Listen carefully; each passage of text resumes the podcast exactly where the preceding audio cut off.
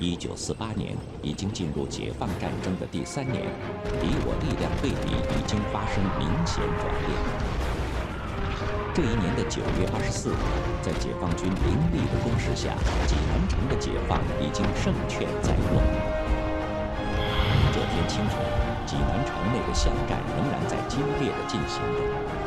华东野战军代司令员粟裕彻夜未眠。他的心思早已不在济南战役上。天亮后，粟裕向中央军委发了一封电报，建议进行淮海战役。中共中央军委确定举行淮海战役之后，经过反复商讨，逐步确定了淮海战役的作战方针。这封电报手稿是毛泽东在1948年10月11日为中央军委起草的关于淮海战役的作战方针。这封电报进一步明确以国民党黄百韬兵团为首战目标，然后再攻打驻守在淮阴、淮安和海州一带的国民党军队。淮海战役的得名正是由此而来。大战在即，解放军部队厉兵秣马，积极备战。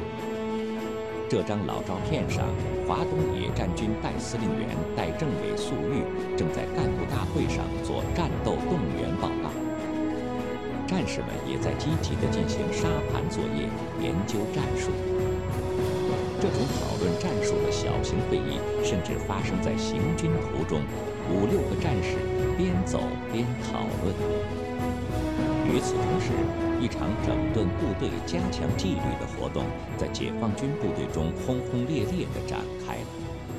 大战就在眼前，为什么不抓紧练兵，却急着整顿纪律呢？这是因为，部队要打仗就必须强调纪律性。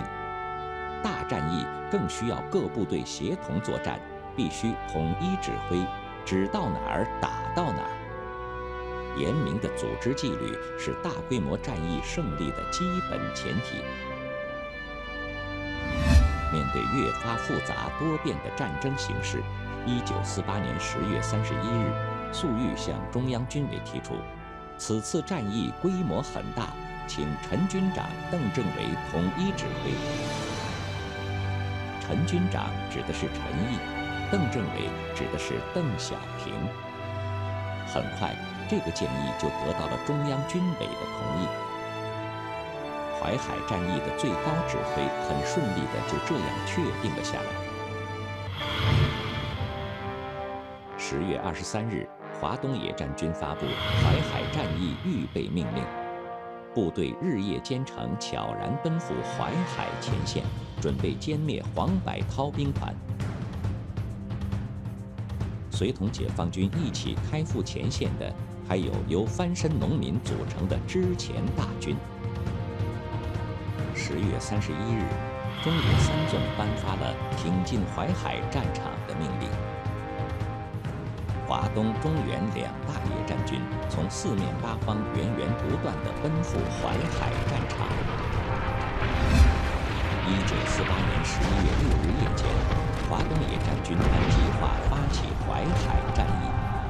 十一月九日，毛泽东给中央军委起草了关于淮海战役的电报。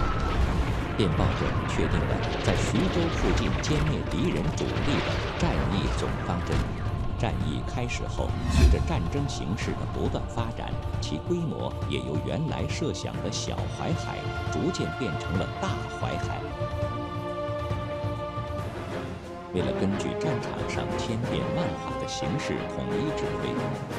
十一月十六日，中央军委发电决定成立总前委。总前委由刘伯承、陈毅、邓小平、